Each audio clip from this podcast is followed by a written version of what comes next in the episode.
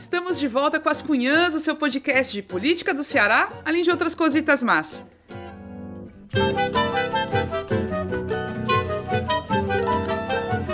Eu sou Camila Fernandes e, como sempre, estou ao lado de outras duas cunhas jornalistas acolhedoras a Ebeli Rebouças. Oi, Ebeli! Oi, Camila, oi, Inês. Ô, saudade, meu povo. Uma semana já que a gente não fofocava, né? Um beijo bem grande, Crumins, Cunhanzetes. Espero que vocês gostem desse episódio. Fica um vazio, né, no meio da semana, assim, a gente não tendo o episódio, é ruim.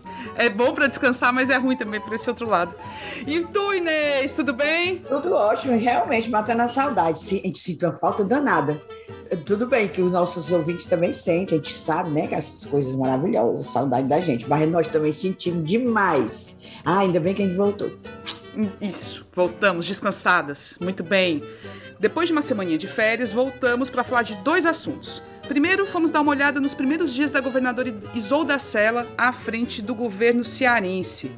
A indefinição ainda segue entre a galera do PDT, mas há indicações de que a candidatura ao governo do estado pode mesmo ficar com ela. Será? Em seguida, vamos discutir por que o desempenho sofrível da comunicação da pré-campanha do Lula é preocupante. Parece que as coisas vão mudar, mas será que é o suficiente?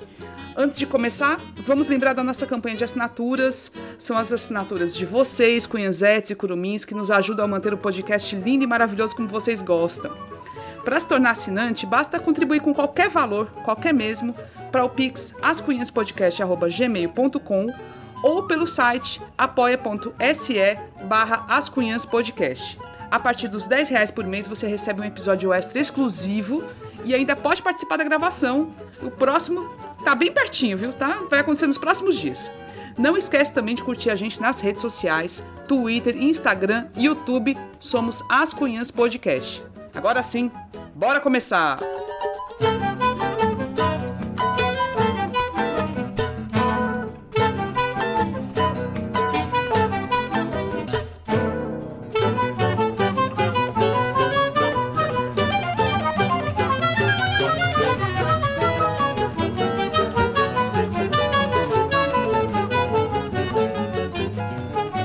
Começar pelo Ceará?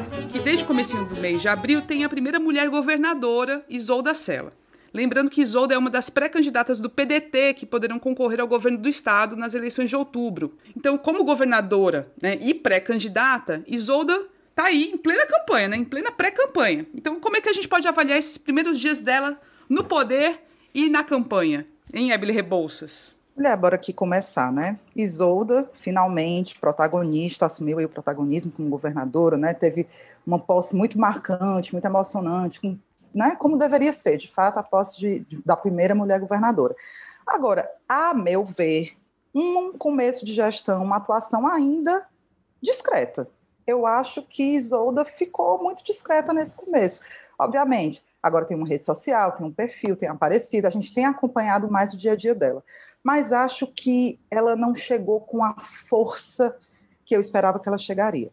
Primeiro, começar aqui pela questão da, da equipe né, de trabalho, de secretariados. Ela já tinha dito que não ia fazer mudança, né, que ia mudar só o que fosse extremamente necessário, teve que colocar gente nova, porque muita gente saiu por conta da, da, da campanha, porque vai ser candidato, mas ela ela não botou ninguém dela, assim, não tem ninguém, nem nome dela, né? E isso, por um lado, é bom, porque é a continuidade do governo. Ela mesma disse que quer fazer um, uma gestão de continuidade, mas, por outro lado, ela não imprimiu uma marca. Não sei o que, é que vocês acham, mas é, é, você, ela, ela não dá a cara dela né, no governo dela. Então, tem essa questão aí da descrição. Não, é que eu, eu conversando com um amigo que faz análise política e tudo, e ele, ele até achou que foi assim, para ele foi aviltante a forma como Camilo deixou o governo para Isolda, porque ela não pôde mexer em ninguém. Nem na pessoa que está ali do lado dela o tempo todo, que é o, o, o, secretário da Casa Civil. Então, assim, essa situação, na, na visão dele, é, é atípica, porque quando alguém assume um governo novo, é, em tese, né, em geral, as pessoas que são ali subordinadas, elas entregam os cargos, né, deixam à disposição os cargos e a pessoa tem aquela, aquela condição, ah, vou trocar, não vou trocar. Só que ninguém fez isso, não aconteceu isso e ela não trocou e muito pelo contrário, ainda teve que botar no, no governo a, mulher do agora ex-governador Camilo Santana como secretária de Direitos Humanos e tudo. É, então, Proteção Social, Justiça, Mulheres e Direitos Humanos. Pronto. Ficou Anélia Leite no lugar de Socorro França.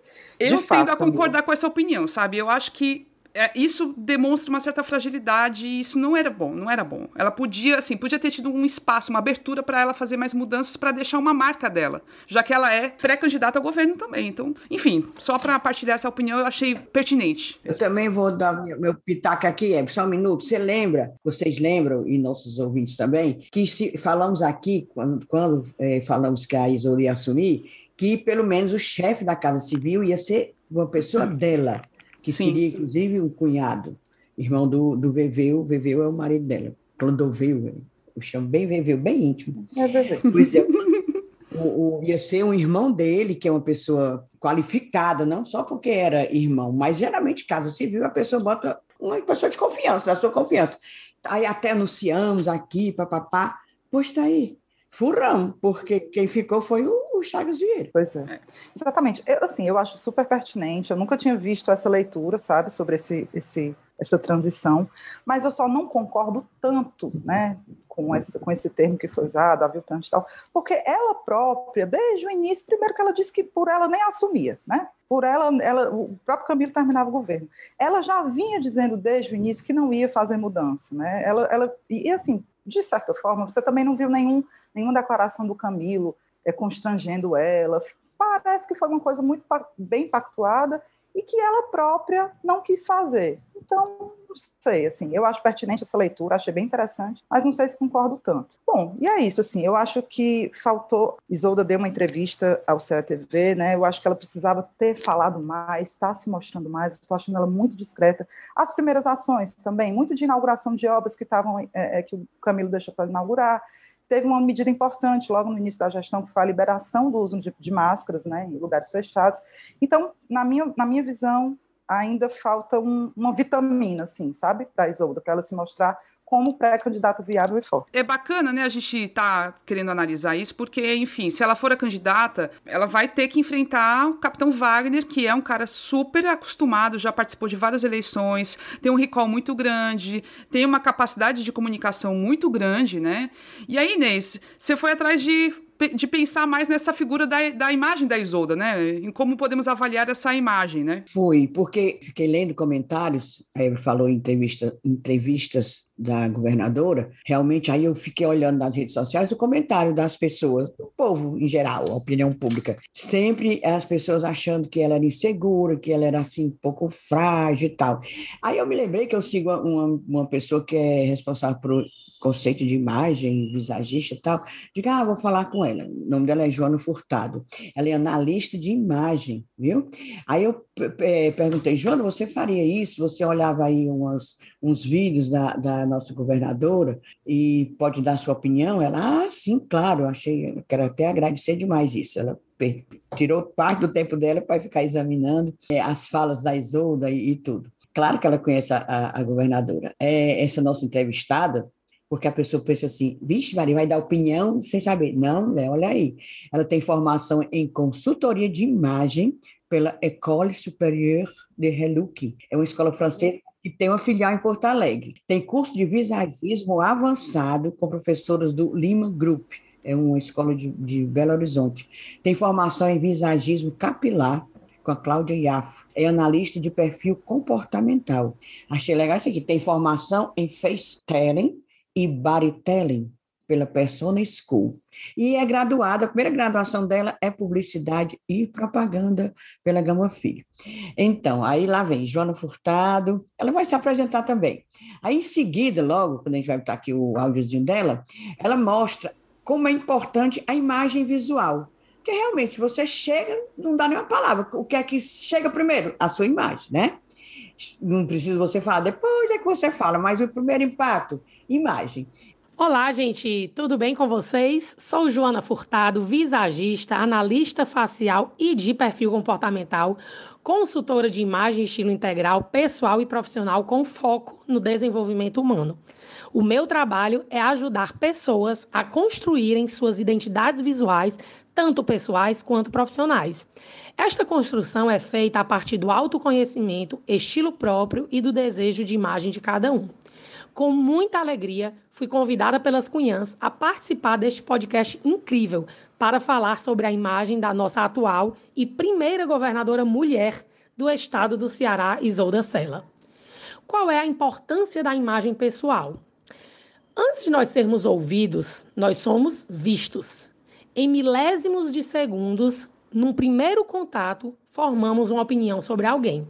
A imagem tem potência e poder e é uma linguagem instrumento imprescindível em todas as nossas relações. Absolutamente tudo em nossa imagem comunica algo. Os cabelos, as linhas do rosto, as cores, as vestimentas e o nosso comportamento. A nossa imagem transmite emoções e sensações, e elas são captadas através do sistema límbico de quem nos vê. Isso acontece de forma natural, espontânea e inconsciente, a partir desse conhecimento científico, a consultoria de imagem adequa, por meio de recursos visuais, a imagem atual à imagem que desejamos comunicar, alinhada ao nosso atual momento de vida. Através da consultoria de imagem, podemos potencializar ou amenizar nossas características físicas naturais, através de recursos visuais, tais como cabelos, sobrancelhas, óculos, maquiagens, cores, acessórios e também vestuários. A introdução, como eu falei, que o importante, o primeiro impacto é a nossa imagem visual, né? Aí eu falei, e qual é a linguagem não verbal da Isolda Sela? Que é justamente essa imagem, a visual, que é a não verbal. Aí, e o que, é o, ele, o, que o eleitor, o público espera da governadora? Os traços faciais da governadora do Ceará transmitem muita suavidade, amabilidade e doçura. Isto se dá pela presença e preponderância de algumas linhas e estruturas curvas nos seus traços do seu rosto. Os cabelos ondulados da governadora Isolda Sela reforçam essa comunicação na identidade visual. O tom de voz suave, a escala óssea estreita também contribuem com essa comunicação. As vestimentas escolhidas pela governadora geralmente são compostas por tecidos fluidos e claros, estampas florais e acessórios delicados. Quando somados aos outros atributos físicos, eles reforçam a atual imagem projetada: sutileza, delicadeza e suavidade. Esses atributos são muito positivos, porém, no excesso, podem ser interpretados como fragilidade e fraqueza. Isso não é interessante para o cargo por ela desempenhado. Afinal, o que um político deve transmitir também é autoridade, força e poder de realizar. Comparemos aqui com a imagem de outros políticos, como, por exemplo, a primeira-ministra da Alemanha, Angela Merkel, ou Jacinta, Premier da Nova Zelândia. Ambas já possuem naturalmente traços e impressões lineares com mais linhas retas e inclinadas, transmitindo naturalmente mais força, dinamismo, controle e segurança. Muitos elementos poderiam ser trabalhados para uma imagem mais eficaz da governadora. A estrutura do corte capilar, o design de cor do cabelo, as armações oculares, os designs das sobrancelhas, as maquiagens, as vestimentas, os acessórios e as cores. Esses recursos são de fácil aplicação e não são invasivos e definitivos como uma harmonização facial, por exemplo, e contribuem de forma positiva sua imagem política de uma mulher dinâmica, forte, empreendedora e com potência para enfrentar os inevitáveis desafios impostos. Para finalizar, gostaria de deixar claro que estas são as interpretações feitas através do que sua comunicação visual transmite, pelas imagens expostas da vida pública da governadora Isolda Seller. Muito obrigada pelo convite e fiquem com Deus. É, é, ela trouxe alguns elementos e é polêmico, né? Porque, de fato, a mulher na política ela é cobrada de uma forma muito, muito enfática, muito mais enfática que os homens. E essa questão de a postura correta da mulher na política tem que ser mais masculinizada, isso tem uma recorrência, né? A gente viu como foi a Angela Merkel a vida toda, desde a Thatcher, talvez, a Dilma Rousseff no Brasil. Então, a gente. Esse é um padrão que se repete. Mas é, é, isso, tem uma, uma sutileza nessa história, né? Que isso também tem que ser combatido. Não necessariamente uma mulher, para ser é, forte, para ser dinâmica, ela tem que estar masculinizada, né, gente? Eu acho que esse é um, é um elemento, assim, uma discussão importante a ser feita também. Mas né? a, a, a Jacinda, a Jacinda Arden, Sim. que é a da Nova Zelândia, é Jacinda, ela não tem nada de masculino. É uma pessoa jovem, né? Hum. Ela, jovem. É. E até acho que quando, quando presidente, quando primeira-ministra, até teve menino teve bebê e tal. É, ela não tem essa, essa, essa imagem masculinizada, não, de jeito nenhum. A Jacinda é, eu acho que não é nenhuma questão da masculinização. Tem alguns toques, né? Algumas, ela, ela própria falou, né? A questão da armação do óculos, o corte de cabelo, que passam uma imagem de mais força, né? Mais de mais autoridade. Acho que não é nem a questão de, de, masculinizar a figura, a imagem, mas tem alguns elementos que talvez a Isolda pudesse aderir, porque, de fato, é, eu acho que ela passa muita elegância, muita altivez, né, muita seriedade. Eu gosto da imagem visual da Isolda mas de fato tem alguma coisa que eu não sei dizer o que é, que traz um pouco essa, essa franzinice. Ela é pouquinha, ela é pequenininha? É, de ela é, ser pequenininha. Ela disse que a, a, estrutura óssea estreita, contrário da com, com, a, com a Camila, contrário uhum. de mim, né? Ela é assim, estreitinha. Ela é, é a estrutura né? óssea dela, é, muito. É. Então tem alguma coisa que de fato que me causa insegurança, por exemplo, de vê-la frente a frente num debate difícil com o capitão, por exemplo Agora, ela demonstrou que consegue se sair bem em situações de pressão, né? Me chamou muita atenção, até esqueci de falar no começo do, do episódio, quando o vereador Adail do PDT é, criticou o fato dela supostamente ser muito mais petista do que pedetista, ela se saiu super bem, né? Porque ele foi dizer que o sangue que corre nas veias dela era muito mais do PT. E ela, questionada numa entrevista, falou que não, o meu sangue é sertanejo, o sangue que corre nas minhas veias é sertanejo. Eu achei que ela se saiu bem, deu uma demonstração de que, sob pressão, né, pode sair pela tangente, sem criar crise e tal.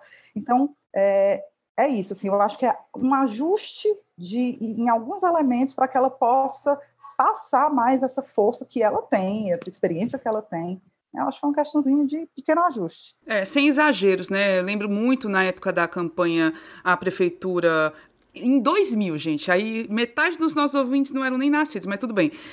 2000, campanha com Juraci Magalhães, a reeleição, era o Inácio Arruda, que estava muito bem posicionado, e tinha a Patrícia, que na época era Patrícia Gomes ainda, que depois se tornou Patrícia Saboia, candidata à prefeitura, e ela naturalmente, ela é uma mulher grande, não é uma mulher pequena, é uma mulher muito vistosa e usava vestidos e tal. E para a campanha ela se masculinizou total. Pra, assim, era só ela é morena e passou a usar uma maquiagem muito terrosa, assim, muito muito discreta, era discreta demais. É roupa, era camisa e calça jeans.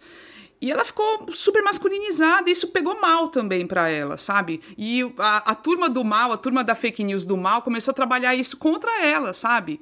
Então, também não dá para exagerar, sabe? É isso que foi falado sobre a imagem, ela tem que ter, trazer esse equilíbrio, né? E é muito complicado mesmo. É um, tem um nível aí muito é, tênue entre cair para um lado e cair para o outro, né? E desandar Mas tudo. acredito que vai que a, a, a Patrícia Saboia, na época, não fez uma consultoria, né? Talvez.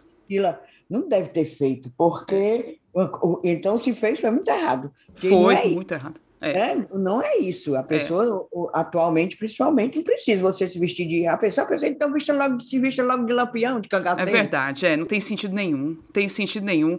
Agora, pegando aquele gancho que a Eble deixou do Adail, que falou que o vereador Adail do PDT, que atacou a Isolda, disse que ela era muito mais petista. E isso a gente é importante a gente lembrar o que aconteceu, porque isso traz alguns elementos do, dos bastidores, né? Adail, aliado do Roberto Cláudio, que é a candidatura do Roberto Cláudio ao governo do Estado. E ele veio atacando dessa forma. Isso depois que o Guimarães, José Guimarães, deputado federal do PT, deu uma entrevista ao Valor Econômico dizendo que tem sim, o, assim, a Isolda é muito mais interessante para o PT nesse momento, é, vai ter, vai contar com o apoio do PT muito mais facilmente. Então, Guimarães deu essa entrevista. Eu até tentei falar com ele, gente, mas ele não quis voltar a falar do assunto. Eu não sei o que isso significa, mas vamos, né? Vamos deixar isso rolar. Mas ele soltou essa. A Dail reagiu dessa forma. E o Roberto Cláudio, por outro lado, está aí tentando ralar do, da forma possível, né? Ele até nos últimos dias esteve no Cariri, apareceu com alguns petistas de lá, né? Querendo mostrar, olha, não tenho rejeição do PT.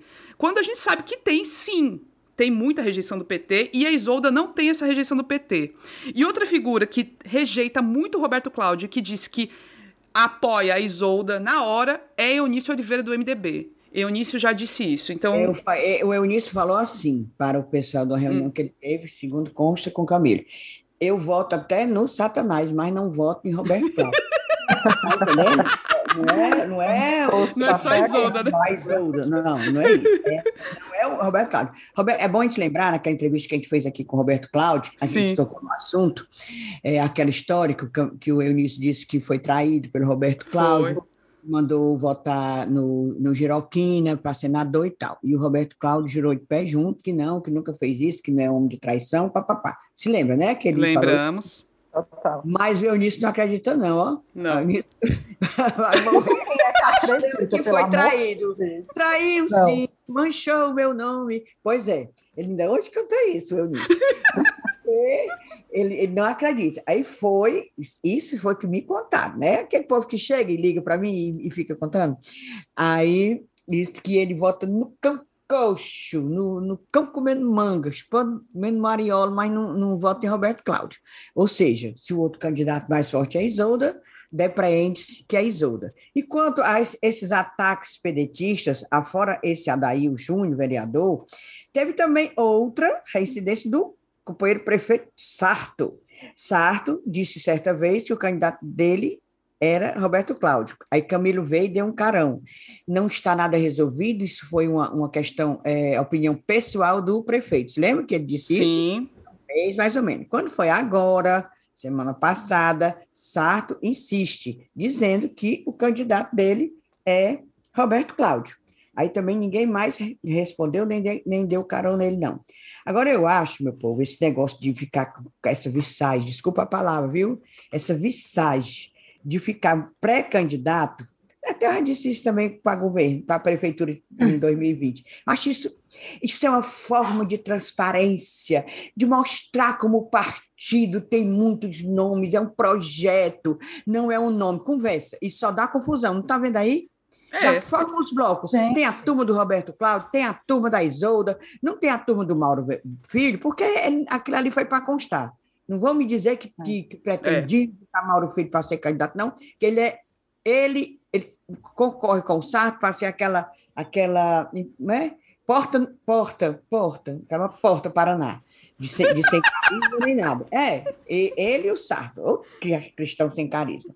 Além do que, ia ter um, um, inimigo dentro de casa, né? Que ele tem um irmão que vive detonando ele.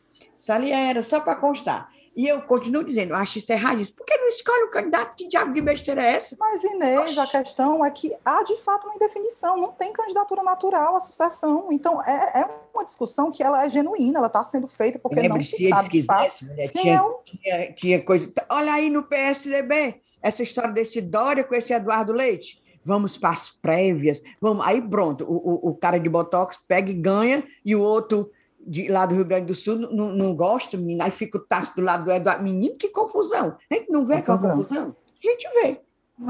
É, é muito... se, a gente não está vendo nada disso em outros estados, né? É isso também que gente, é estranho, porque só no Ceará está essa indefinição toda, sabe? É gente, meio esquisito. É um xadrez, é um xadrez. É. E outra coisa, eu queria muito saber, e nem tu apurou como é que estão as pesquisas internas, né? Porque o que eles estão fazendo é, de fato, calculando, né? E deixando para a última hora, porque o cenário muda muito rápido, é calculando quem é mais viável, quem, quem tem chance de ganhar esse negócio. E aí, né, Inês, tu tem algumas informações, né, sobre como é que estão as, as pesquisas internas na região metropolitana? Disse que na região metropolitana, o companheiro Roberto Cláudio não estava bem, ganha muito facilmente no Eusébio, segundo consta, né? E olha que o Eusébio é do Acilon, Ancilão é do PL e tal, mas ganha. E no interior ele está muito bem, segundo também consta, que é na Zona Norte ele está muito bem, ali nos Inhamuns, que é, no, é lá do oeste do estado, também está muito bem, e no Cariri ainda está à frente do, do capitão, mas o capitão está feito doido no Cariri, querendo arranjar um vice que foi do PDT e que foi preterido. Ele, ele é, é terror agora ao Ferreira Gomes, mas era Ferreira Gomes mista. É um empresário de concreto, ele tem concreto, tem várias coisas, já foi, se eu não me engano, da Grendem também. Ele é gaúcho, mas mora no Juazeiro já há um bom tempo e é cheio do boró, dinheirão como todo. E o capitão está de olho nele por duas coisas, pelo dinheiro, né? Lógico. E... Quem é o nome do, do ser humano? É o Gilmar Bender, né? É, é exatamente, o Gilmar Binder, é, gaúchão lá. E ele queria ser o candidato a prefeito em 2020, prefeito de Juazeiro. Aí os Ferreira Gomes deram um traço nele, embora ele seja do PDT, e apoiaram quem? Arnon Bezerra, que perdeu, né? Aí o, o Binder é, agora tá, ficou com o lado do Ferreira Gomes, vai sair do PDT, e é o sonho dourado de vice do capitão, hum, Por causa do Borró também, né? E é conhecido lá no Cariri, tá? Assim, o Cariri ainda está pau, pau, mas não está muito não, porque eu vi o, o, o Gleidson Bezerra, que é o prefeito de Juazeiro, era para ser contra o Camilo. Tá, subiu o Horto com Fernando Santana, esse, subiu o Horto lá em Juazeiro, no dia da, da comemoração lá do Padre que é o lugar para ter comemoração desse Padre né? Aí é um sinal de que são aliados. Subiu o Horto. Certo? É, Agora, é o nascimento, é a morte, aí tem o dia da Santa. Morte, é o dia da Santa, é o dia que enterraram, é o dia que ele fez aniversário, é o dia que ele foi para feito conversação. tudo, tudo tem, tem coisa. O dia que aprendeu a ler, o dia... não, nunca vi. Não estou falando mal, não. A Maria, eu tenho até uma estátuazinha aqui do Padre Cícero. Eu povo? tenho várias, adoro. Não, eu tenho uma foto linda da Nelly Rosa ali. Não, estou falando, não, estou só dizendo que é tanta comemoração que eu nem sei mais quem, mas agora foi na Semana Santa. Pois é, Aí subiu o Horto com o Gleidson, quem subiu? Fernando Santana. E o Gleidson Bezerra diz abertamente que o candidato dele ao Senado é Camilo Santana. Tá entendendo? É. Quem é que não vai apoiar o Camilo, né? Então pronto, então temos, é, assim, a situação do Roberto Cláudio não é ruim, né? Mas em tese também tá, tá, a Isolda tá no páreo tanto quanto ele. Acho que são os dois, né, Inês? Acho que não tem como fugir disso, né? Mas tem que estar tá perto essa escolha, não é possível. Gente, tem. Ave Maria, quando é que vão decidir isso aí? Vai começar maio já. Menina, é. quando esse episódio for ao ar, já é o dia 26 de abril. É. Pois Pelo é. amor de Deus. Não, eu não quero é que seja que nem 2020, aquelas aquela candidatura decidir em cima da hora, a gente sofrendo por uma peinha, né? É, é, não, não, perde a eleição, os Ferreira Gomes não perdem a eleição para Capitão Wagner. Eu só espero que eles saibam muito bem o que estão fazendo, porque aquele sofrimento ali, de novo, eu não quero, não. E olha, é. eu vou dizer, né? O, o, o, que é que nós fizemos com o nosso voto em 2020? Porque, pelo amor de Deus. Ah, Maria. Eu não é, gosto nem de lembrar passa, também. Passa, é, passa. Ah, Maria. Vamos para a parte 2 do, do, episódio, então. Já falamos da política local, vamos para nacional, porque essa semana passada, realmente, a gente... Sei lá, acho que foi um momento de, de tensão, assim, que todo mundo se deparou. Quem, quem, todo mundo, assim, quem acompanha a política, quem gosta de analisar a política, e todo mundo... Essas pessoas pararam, assim, começaram a analisar melhor o que está sendo feito na parte de comunicação do PT. E veio à tona tensões internas no PT, né? E externamente resultados ruins. Então, um, uma campanha totalmente analógica, muito pensada para televisão, e mesmo assim uma comunicação fraca, antiga, antiquada, que não estava conquistando ninguém. Isso tudo contra quem? Contra uma comunicação errática do Bolsonaro, que é toda louca, mas que funciona, que alcança diversos grupos e que está o tempo todo ali engajando é, os eleitores, né, e potenciais eleitores. E nisso, as pesquisas de, de opinião, né, essas pesquisas que têm sido feitas, têm mostrado que Lula continua bem, continua bem à frente do Bolsonaro e tudo, tem uma diferença grande, mas essa diferença começa a diminuir, sobretudo depois que o Moro deixou a corrida. Então, essa, esses eleitores do Moro migraram para o Bolsonaro, para ver que não era terceira via coisa nenhuma, né? Mas enfim, essa história de terceira via, Ave Maria, ou, ou, ou história assim montada, né? Mas é, é, isso, a disputa pelos indecisos, pelas pessoas que não querem nenhum nem outro, continua. E a comunicação do Bolsonaro é bem mais atrevida nesse sentido, ele é bem mais arrojada. E funciona, querendo ou não, com fake news, com mentira, com um monte de coisa, funciona. E a do PT estava ali, tá aparecendo congelada no tempo, parece que é a comunicação dos anos 90. A Eble e a Inês comentaram episódio, no episódio passado do medo que dá essa comunicação, né, né Inês? Oh, é o seguinte, primeiro, uh, é, o conflito interno lá do PT veio à tona, que eu li na coluna do, da Mônica Bergamo, dizendo que essa agência que estava cuidando da campanha, da comunicação do, do Lula, que é uma chamada MPB, um dos donos é um canabarro, estava é, sendo detonado pela pelo assessoria de imprensa do próprio partido, certo? Além de achar cara, achando ultrapassada. Essa agência MPB, que é desse canabarro, e mais duas outras pessoas, trabalhou muito aqui na campanha do Camilo para governador, na campanha do Roberto Cláudio para prefeito. E se a pessoa é um pouquinho atenta, é, lembra que é tudo igual, só muda o candidato os Até vídeos, a música é igual. A música, só muda o nome da pessoa, né? Aquela, a, a marca do, do, a, a marca do, do, do, candidato com o número, até passei para vocês, não foi? Para vocês verem no, no, no, WhatsApp, é tudo igual. E uma, uma, uma comunicação passada com, com assim, a, o estilo 1990, anos 90, anos 80, sabe? Um negócio que eles acham que aquilo ali é que é é que é o, o bom para ganhar a eleição. E não é, agora, atualmente, não é. Não é mais isso. Mas o, o, não é questão, como diz uma pessoa que estava comentando, de ser, porque eles são, são coroa, é um pessoal com mais de 60. Não, não é. Não, não tem a ver com isso. Não é, é tarismo, agora tem essa palavra. Não é questão isso, é questão do conceito de ser antigo. Eles não entenderem que mudou a comunicação. Mudou, não é assim. Por que, é que esse, esse cramunhão continua ainda com aqueles 20 e tantos por cento? Porque é, é aquilo ali, atinge esse povo e ainda ganha. Ele já chegou nos 30, viu, Inês? Ele está nos 30%. Postou, tá Aí, e o Lula, sem aumentar, sem conseguir voto novo, caindo, realmente foi uma crise. E quando eu converso com certas criaturas lá, que eu não quero nem dizer o nome, né? Mas vocês sabem, eu volto ficar doida. Eu não, menino, tu quer matar tua mãe? Não, não quero escutar isso, não.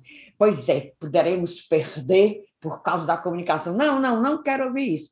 Mas eu não quero ouvir, mas é o jeito a gente comentar. Isso, isso é errado. Gente, o que eu não acho, é? além do estilo né, ultrapassado, você não vê uma coisa mais arrojada, mais. É, é, é o que a gente vê que o Bolsonaro faz com o Carluxo lá. O que está me deixando preocupada é a gente não saber ainda qual é o norte da campanha, né? qual é o mote, qual é o norte dessa campanha, qual é o discurso que nós, eleitores de esquerda, temos que defender, levantar. Está faltando isso, a gente não sabe se vai ser economia, o que é, é corrupção, o que é, qual, quais são os nortes da campanha. Você não tem isso. Outra coisa, a gente, eu não vejo, por exemplo, uma arquitetura de rede social sendo montada, né, de grupos de WhatsApp, Telegram, eu não vejo isso. Pode ser que já tenha, mas é extremamente necessário, infelizmente, copiar esse modelo de comunicação em rede, descentralizado. Né? As mensagens, meu povo, é a campanha do WhatsApp de novo. É campanha de celular, não é mais TV, não é. Então, assim, eu não vejo essa arquitetura sendo montada. Queria muito ter mais segurança, e vamos ver, né? Mudaram a agência agora, e vamos ver se a gente começa a, a, a ter mais segurança. Eu, eu sinceramente, assim, Mas, me dá um nervoso. É, Beli, essa que mudaram também é, foi trocar seis por meia dúzia, que é uma, é uma que se chama layout, escrito todo em português, até eu botei no Twitter, a pessoa vai, é o Lero White. Não, é layout, assim, em português, aportuguesado. E é da Bahia, e fez campanha já do Jacques Wagner e tal, mas também é, é, é engessada, é, é, ainda da Antigona, tá entendendo? Não é, não vai fazer muita mudança. Se continuar essa layout, vai ser quase a mesma coisa. Menina, aquilo que o Lula dizia. Outra coisa que ficaram com raiva, lá o PT ficou com raiva, essas inserções de 30 segundos, que está agora ao longo do, da, da, entre os programas das televisões, era, o, o PT queria que fosse em junho. E quem tem man, molejo, dizer como outro, jogo de cintura, consegue mudar as datas. E não conseguiram, já passou já o PT, né? Uhum. E quem vai ficar em junho? Quem vai ficar em junho? O PL. Cramunhão. Isso, PL. É, é. Tá entendendo? Também isso aí deixou o pessoal lá pé da vida. Afora o, o custo, que é altíssimo. O PT também não tem nada em dinheiro, não. Estava 45 milhões, um negócio assim, é tanto milhão. Pois é, eles estavam pé da vida com isso também. Pois olha, foi, foi trocar seis por meia dúzia quase com esse layout. Pois é, eu fui falar com um marqueteiro, um, é um publicitário, né? Estou falando marqueteiro, mas é um dos pioneiros no Ceará no, na inserção, né? Na, na, introdução do marketing digital nas campanhas políticas, que é o Fernando Costa, que, com quem a Inês sempre conversa também, né, Inês? É, Justamente para entender, fazer análise dessa situação do, do marketing do Lula, do que está acontecendo, Lula, Bolsonaro, são estratégias muito diferentes e assim, o, o, até que ponto a gente pode deve ter medo mesmo, né? E ele falou que a gente deve ter medo mesmo. Ele acha que a preço de hoje, como as coisas estão sendo conduzidas, o Lula pode perder por marketing político. E isso é uma coisa assustadora, sabe? É muito assustador. Porque ele acha assim: começa a, o primeiro erro, esquecer da, daquela liçãozinha que o pessoal da comunicação aprende, né? Logo no começo, que o meio é a mensagem, né? O McLuhan, né? Que é o, o pai dessa, dessa, dessa frase, que era super marqueteira também, né? Mas tem um sentido isso. O que, que significa o meio é a mensagem? O meio, que é o caso, ou a televisão, ou agora as redes sociais, elas definem também a forma como a mensagem vai ser consumida, como ela vai ser entendida, como ela vai ser partilhada. E não está sendo feita uma campanha para as redes sociais do Lula ainda. É só o pensamento antigo da televisão, como se a televisão fosse a que preponderasse. Esse, isso já não é mais assim há muito tempo. Há muito tempo não é isso. A TV é importante, é, mas não é único caminho. Ela é. Tá, hoje ela está sendo em cima do plano. O, o, o, Bolsonaro ganhou uma eleição sem precisar da televisão. A gente tem que lembrar disso. 2018 foi isso. isso. Nem para debate foi, nada. É, nada. É. Aparecia lá. Inventou então, a faca.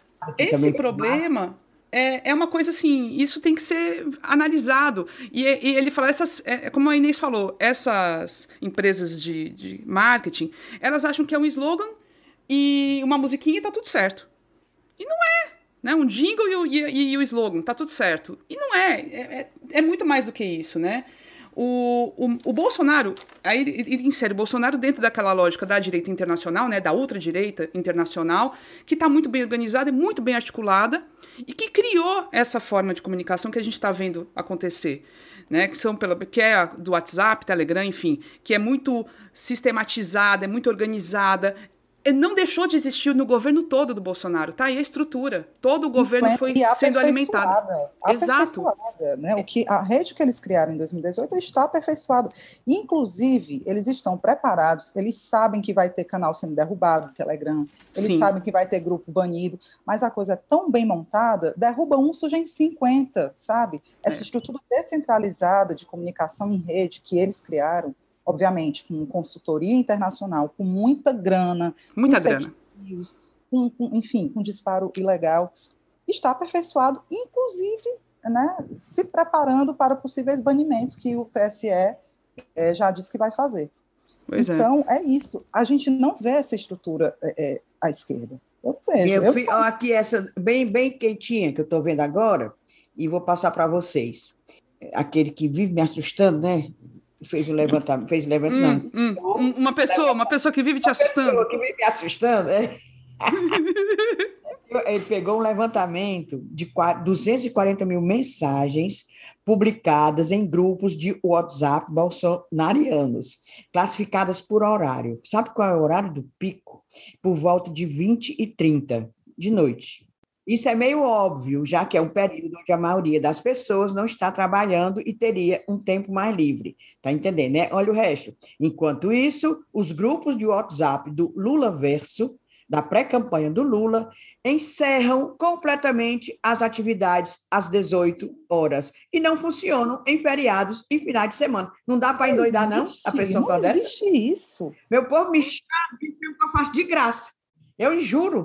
Ave Maria, isso não é nem repartição pública, não, para fechar de sexta-feira. Ai, meu Deus do céu. Pronto, aí, aí, 240, o pico, o pico é às 20h30. Estão brincando. Todo santo dia. Aí, às 18 horas, a campanha, pré-campanha do Lula, fecha as, porra, as porteiras aí do WhatsApp. Quem tá viu isso? Pronto, tá aí.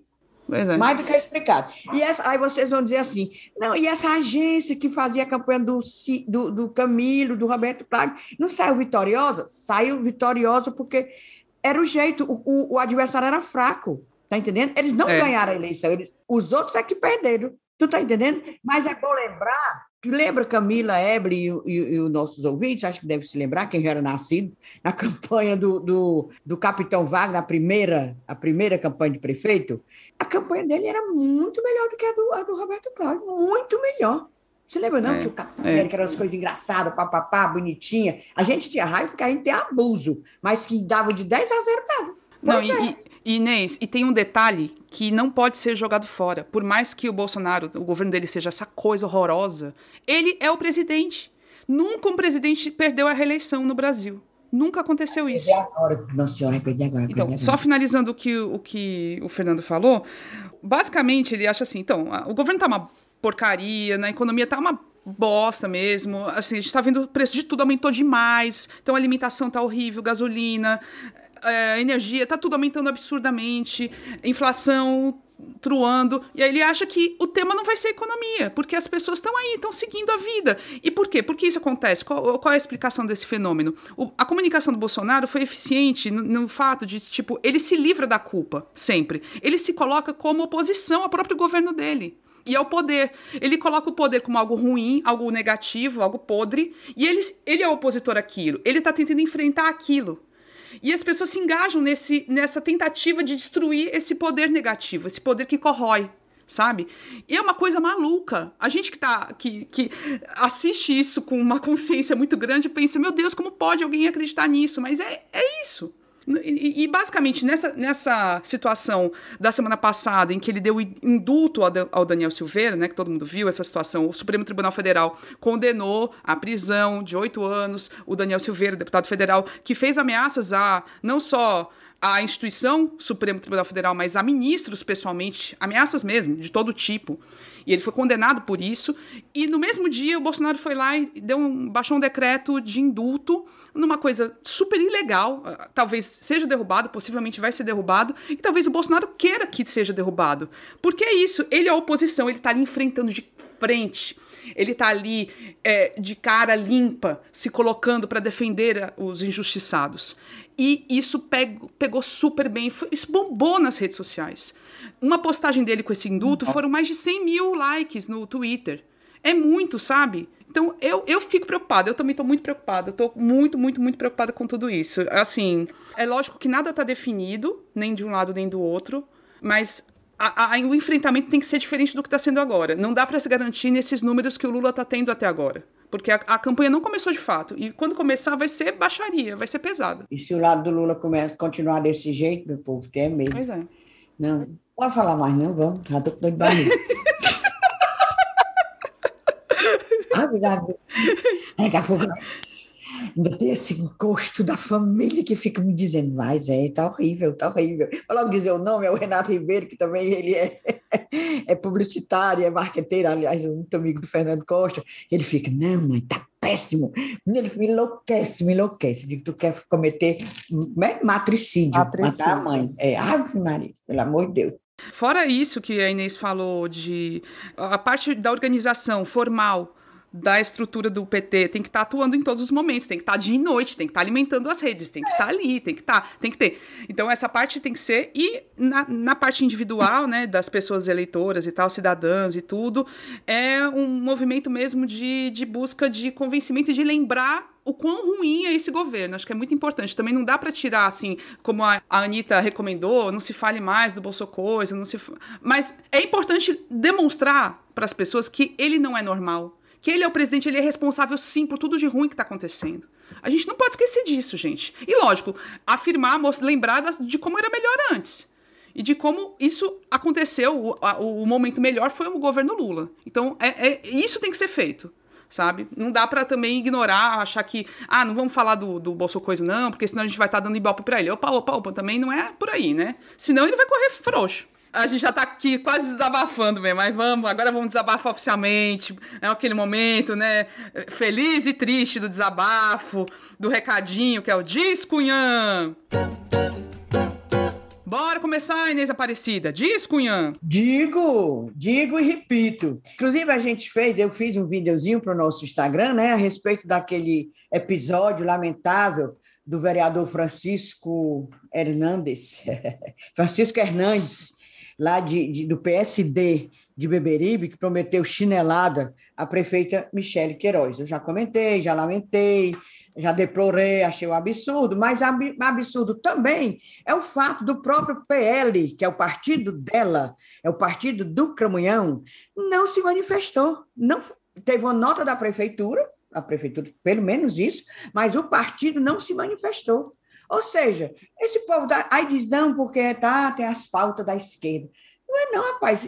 Peia, violência contra a mulher, não é questão de ser pauta da esquerda. Da, a direita ninguém, ou de direita ou de esquerda, ninguém pode apoiar, não. Mulher não, não é para apoiar, não. E o PL ficou calado, calado. Eu não vi uma manifestação de nenhuma parlamentar desse partido defendendo a Michelle Queiroz. Pelo visto, mulher, só nós é que, que fizemos um protesto com, com isso.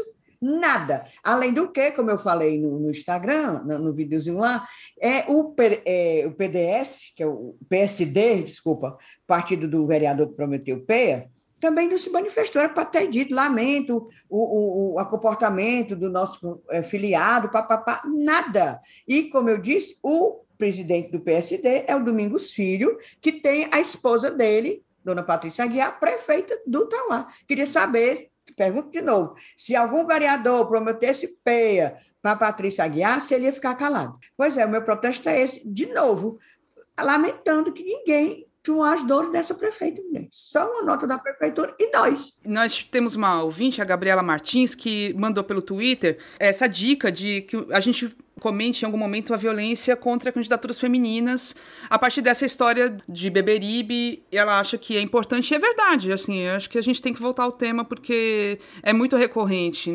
Entre uma mulher como candidata é peia. É, e assim, a gente sabe o quanto a Isolda vai sofrer também por conta disso. E não é fácil, não é fácil. É, é anormal. Não é uma coisa simples, normal, é muito. E essa esse símbolo né, da chinelada é uma coisa tão assim. É, é uma violência tão tão baixa, né, gente? É uma coisa tão assim. Ah, mas remete à violência doméstica, né? Remete ao que acontece na vida real das mulheres, sabe? É uma coisa muito bizarra mesmo. O tal do vereador até apareceu depois pedindo desculpa, mas eu quero que ele se lasque. É, vai se é, danar. Vai se lascar. Agora é assim: é fácil e depois pede desculpa. Agora eu tenho é. uma recomendação: é um podcast. É Os Crimes da Ditadura, que um dos que faz esse podcast é o Alan Nascimento. Ele faz junto com três outras pessoas, eh, mais três amigos. Eh, os três são do Maranhão e ele é aqui do Ceará. O nome, como eu falei, Os Crimes da Ditadura, e eles tiraram esse, esse podcast a partir de três volumes, dos três volumes do relatório final da Comissão Nacional da Verdade. E eu acho que é muito pertinente, muito importante esse, esse podcast deles, principalmente quando a gente viu, esses últimos dias, aquele levantamento dos áudios dos próprios generais da ditadura admitindo que houve tortura, né? Então, lá vai o podcast ouçam nos tocadores de podcast é, os crimes da ditadura. Boa. Eu vou dar o meu discunha também, antes da Emily Rebouças, também de algo que eu já andei reclamando no Twitter, mas aqui eu acho que é importante demarcar novamente. Há poucos dias, assim, zapeando a televisão, lá me, já, lá vou eu me deparo com um canal chamado TV Capital, que é um canal TV aberta, né, digital, bem do ladinho até da TV Verdes Mares, acho que é o canal 9, e um sujeito lá, dois sujeitos na verdade, começa a falar e começa a falar várias coisas, tipo da economia, que tá tem a, o, o, Paulo Guedes vai, vai transformar, conseguir transformar tudo a partir do ano que vem, depois da eleição, e que vai aprovar a reforma trabalhista, a, aliás, a reforma administrativa e a reforma tributária que tá aí, é uma peinha para ser aprovada, e que as coisas melhoraram, mudou muita coisa no país, e o Brasil, e, e esse negócio do comunismo trazido pela escola de Frankfurt, enfim, aquelas coisas que a gente sabe basicamente falando bem do governo Bolsonaro, falando bem dele, falando que não, a gente tem que mudar todo mundo desse, dessa Assembleia Legislativa é, para impedir que uma ditadura aconteça de novo, como aconteceu na época do, da Covid com o Camilo, enfim. Falando mal do Camilo, falando bem do Bolsonaro, isso tudo no horário desse seis e pouco da tarde, numa TV aberta, que significa o quê? Que é uma concessão pública e tá ali as pessoas fazendo campanha eleitoral antecipada. E a gente recebeu a informação de que também na TV União acontece a mesma coisa, que o, o governo Bolsonaro, Bolsonaro é defendido a torto e a direito durante a programação da TV União. Isso está errado, isso não pode acontecer, isso tem legislação sobre isso, não pode, nem na pré-campanha nem na campanha, ter esse tipo de declaração de apoio a candidaturas ou pré-candidaturas. E para completar, assim, beleza, tem a lei, mas TRE, né, as instâncias que devem fiscalizar isso não estão nem vendo, não estão nem aí, nada acontece. Então, liberou geral? É isso? Tá liberado? Sabe? É muito esquisito. É concessão pública, é muito diferente do que a gente está fazendo aqui. A gente não é concessão, a gente faz um, um trabalho independente, livre. Donas e, do nosso horário. É, não é concessão. Concessão tem regras. O, o é o governo, é nosso. O, o, país é que concede o direito daquelas pessoas explorarem aquela, aquela rede, sabe? Não é assim. Não pode falar o que dá na cabeça total, entendeu? Tem que respeitar certas regras, certa legislação e eles não estão respeitando. Então, assim, fica aqui meu protesto. Eu ter no seu, no seu disco, União, porque a TV União é tipo fake news. A TV União é. prepara fake news. Tem um é. programa de Jaque Lima, que inclusive ela é filiada ao PL, né? O que diz que é dono da televisão também se põe como pré-candidato ao Senado, é risível. E nesse programa dessa criatura, tem assim, é um teatro, tem um falso repórter que aborda uma pessoa na rua, aí pergunta, qual a sua, a sua opinião sobre o Brasil? Aí em vez da pessoa responder, entra um ator, entre aspas, a opinião sobre o Brasil, o Brasil é maravilhoso, aí começa, aí, aí começa a elogiar, dizendo o nome abertamente do, do que se diz presidente. É um absurdo. É, a gente está vendo isso aí acontecer, assim, na nossa, embaixo da nossa barba aqui, Mas né? TRE embaixo do nosso nariz. O TRE não vê. Não vê, o TRE não vê. Então fica o nosso protesto aqui, viu? Porque não, isso não se faz. E tu, Emily Rebouças, diz, Cunhã? Vou aqui, menina, eu tô tão calado que eu tô só ouvindo vocês falar e, e assim, balançando a cabeça, sabe? Com raiva, com ódio. Mas é o seguinte, o meu desabafo, é, eu lembrei muito esses dias do, da fala de um amigo meu, que é pessimista, que ele diz, esse ano, essa eleição vai ser a eleição dos absurdos vai acontecer coisa que a gente vai dizer assim, mas está errado, não pode, como é que pode? E essas coisas vão acontecer na nossa frente. E o que o presidente da República fez, né, ao perdoar, né, ao dar o perdão presidencial ao deputado federal Daniel Silveira, que foi condenado pelo STF, ia ser preso, né, oito anos de prisão, e ele perdoou, ele simplesmente deu de ombros para a decisão do STF. Isso é um dos exemplos dos absurdos que infelizmente, parece que a gente vai ver mesmo esse ano. Né? É, é, é, colocar as instituições no lixo, sabe? Na lata do lixo. O que esse cara faz né? é, é uma afronta tão grande. E eu achei um péssimo sinal para esse ano eleitoral que ele fez. Porque, de fato, parece que a gente vai, vai ver coisas e não vai acreditar no que está vendo, de tão absurdas que são, e elas vão acontecer. E dá muito medo, assim, pensar no resultado disso, sabe? Quando a gente não pode confiar nas instituições funcionando, no plano de funcionamento, a gente fica com medo do resultado, né? É, o que pode acontecer. Então, meu desabafo é isso, porque realmente. É que pode, cara? Um bandido, o cara ameaçou bater no ministro do Supremo. Né? O cara divulgou fake news, o cara. E tá lá, perdoado, não vai ser preso. Espera, a oposição sabe que ele é investigado por venda ilegal de anabolizantes em, petróleo. Olha, peça boa. É, até isso é bom. Um menino bom, um menino bom. É. Ah, é ele não é PM, né? Para quem não sabe, ele é policial militar. Ele acumulou, quando policial militar, em quatro anos, 80 dias preso e mais 70 punições por indisciplina. Ele é um marginal. Ele conseguiu evitar a expulsão da polícia do Rio de Janeiro, que ele é PM do Rio de Janeiro, tinha que ser, através de, seguir, de tirar a licença médica, quando ia ficar doente. E foi ele, né? Bom sempre a gente lembrar que quebrou a placa em homenagem a Marielle Mas a doidice não é. Os bolsominions sempre acusaram o pessoal do, da, do PT, da esquerda, de ter bandido de estimação. Se o Lula assumisse na época que ele, a Dilma quis colocá-lo como, como ministro, né? Que estava o governo já numa situação bem ruim, ela queria chamá-lo para ser ministro. Ah, era para impedir que ele fosse preso e tudo. E, e, mas é o inverso, né? Então eles acusam os outros daquilo que eles fazem. Exatamente. Quem tem bandidos de estimação? Quem é que tem, sabe? É muito complicado, porque o, o, o Dirceu foi preso, amargou cadeia anos. Assim, ninguém fez nada, ninguém deu indulto pro, pro Dirceu. Quem deu indulto pro Dirceu? Vamos e convenhamos, sabe? Isso é muito, assim, é, é isso que tem que ser demonstrado. A gente tem que mostrar é, isso, é dito. sabe? É. Tem que ser mostrado. Tem que ser mostrado isso. Ó, gente, quem tem bandido de estimação, quem fica ali de mãozinha dada com o miliciano, sabe? É esse pessoal aí, essa turma, essa família aí. E é a bandidagem, é a bandidagem baixa, né? A bandidagem é. mesmo. É, é. Sentido clássico é do termo. É bandido. É milícia. Ai. Bora terminar, né? Antes que Bora pra cheiro, mas ó, eu tenho cheiros, viu? Vocês não têm também? Eu, eu tenho. tenho. Ah, vai lá. Ó, Começa, Ebele. Começa com seus cheiros. Ah, eu vou mandar um cheiro para Raquel Morano, que está aqui comigo no Icapuí. Descobri que é Cunhazete, adora tu, viu, Inês? Diz que ela, ela, ela faz uma imagem, Inês, quando te escuta, ela pensa na, na Dona Ivone Lara. É tipo. Oh, meu Deus! Ela Linda! Criou, ela criou uma imagem assim. Sonho meu!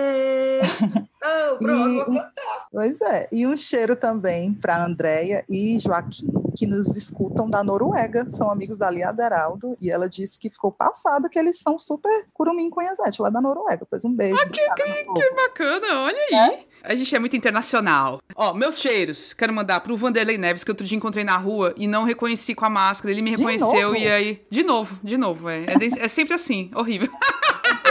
Ó, cheiro, Vanderlei. Ah, cheiro, cheiro. O Kevin Maciel, que esse episódio é na semana do aniversário dele. Então, praticamente nascemos juntos, querido, porque eu também, viu? É meu aniversário também essa semana, olha aí. Ó, cheiro especial pro Kevin. Cheiro, cheiro. E também quero mandar um cheiro para Priscila, que tem a arroba The Dornish Woman no, no Twitter. Tá pedindo episódio sobre a política paraibana. Bo ó, calma que a gente vai fazer. Paraíba e Rio Grande do Norte a gente.